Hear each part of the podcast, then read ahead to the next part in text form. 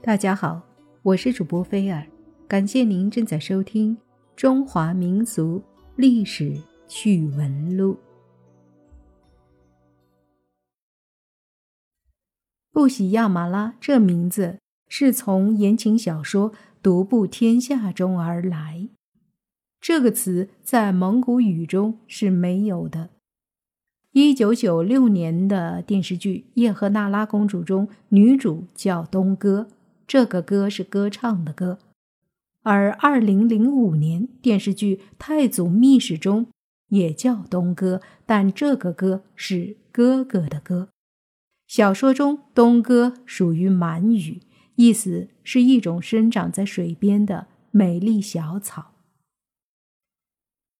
布喜亚马拉属叶赫那拉氏，史称叶赫老女，但在正史文献当中并没有。叶赫老女的名字的记载。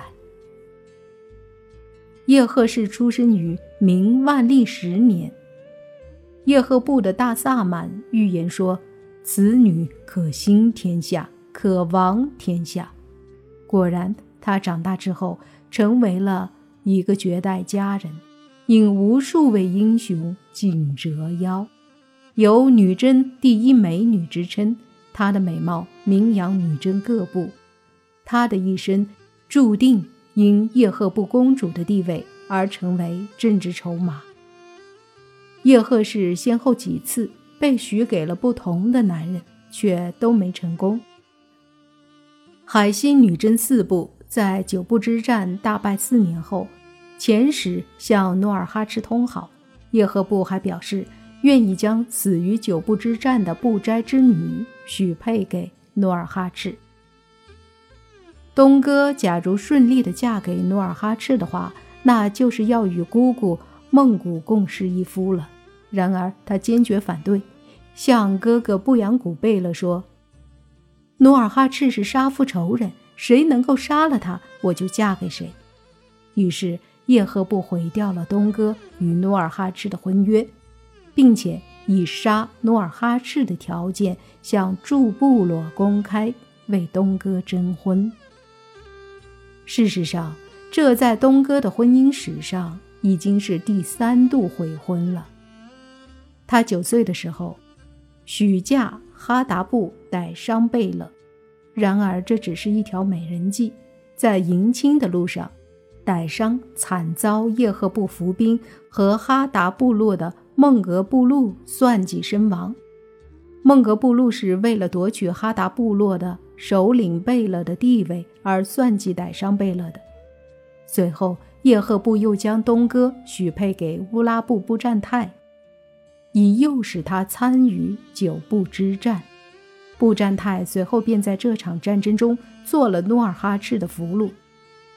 当布占泰四年后被释放，打算迎娶东哥的时候，东哥却早已又被许配给了努尔哈赤。听说东哥征婚，哈达部酋长孟格布禄立即血气上涌，报名应征。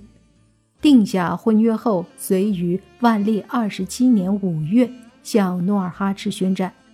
九月，孟格布禄兵败，向努尔哈赤投降。努尔哈赤找了个借口把他给杀了。又将富察氏所生的女儿嫁给了他的儿子乌尔古代。万历二十九年以后，哈达部彻底被努尔哈赤吞并。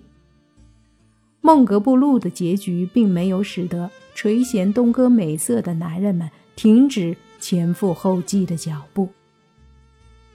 万历三十五年，也就是公元一六零七年，挥发部的首领拜因达里贝勒。与东哥订婚，背弃了原来与努尔哈赤之女的婚约。九月，怒火中烧的建州女真出兵霍尔其城，没费多大力气就把挥发部给消灭了。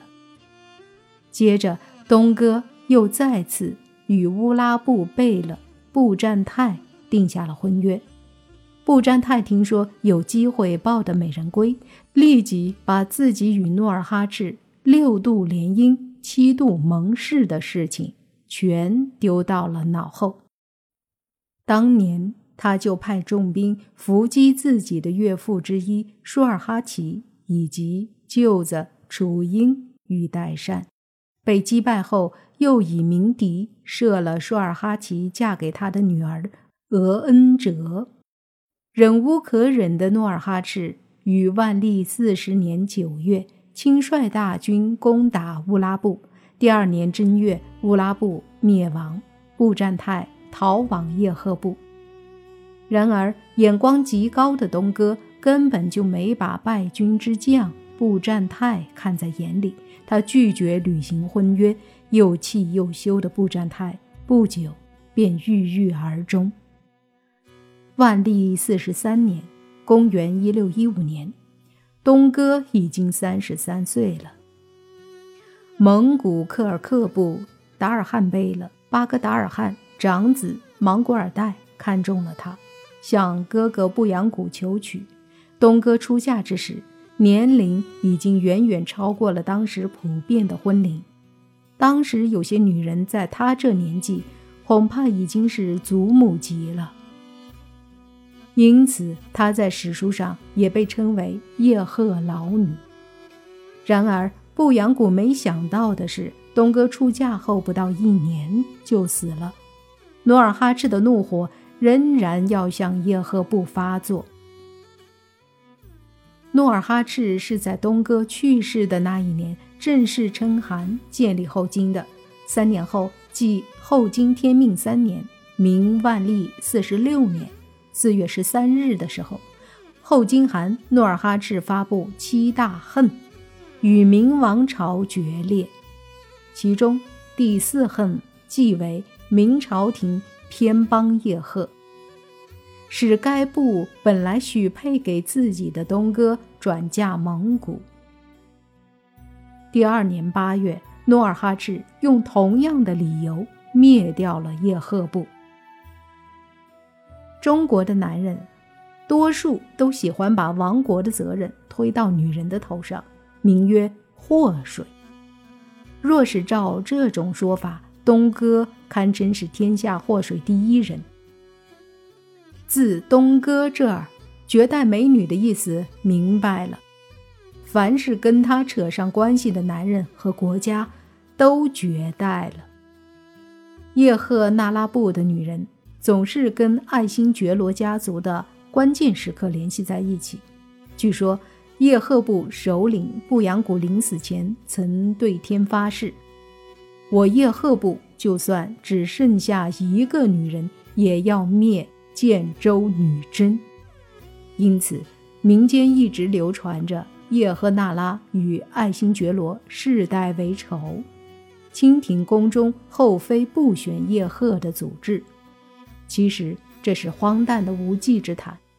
清朝的历代皇帝都有姓叶赫那拉氏的嫔妃，清初第一才子纳兰性德既是叶赫那拉氏之后，而叶赫的子孙有不少也在清朝的宫廷中位居要职。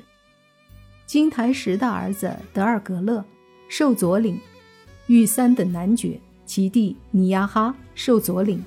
与齐都尉世职。尼亚哈的儿子明珠是康熙朝有名的权臣。不过，不可思议的是，清朝最终确实亡于叶赫那拉氏之手。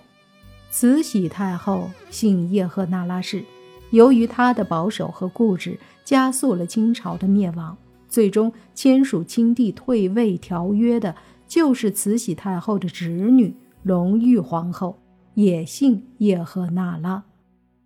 这个家族的这等风水，实在是值得研究。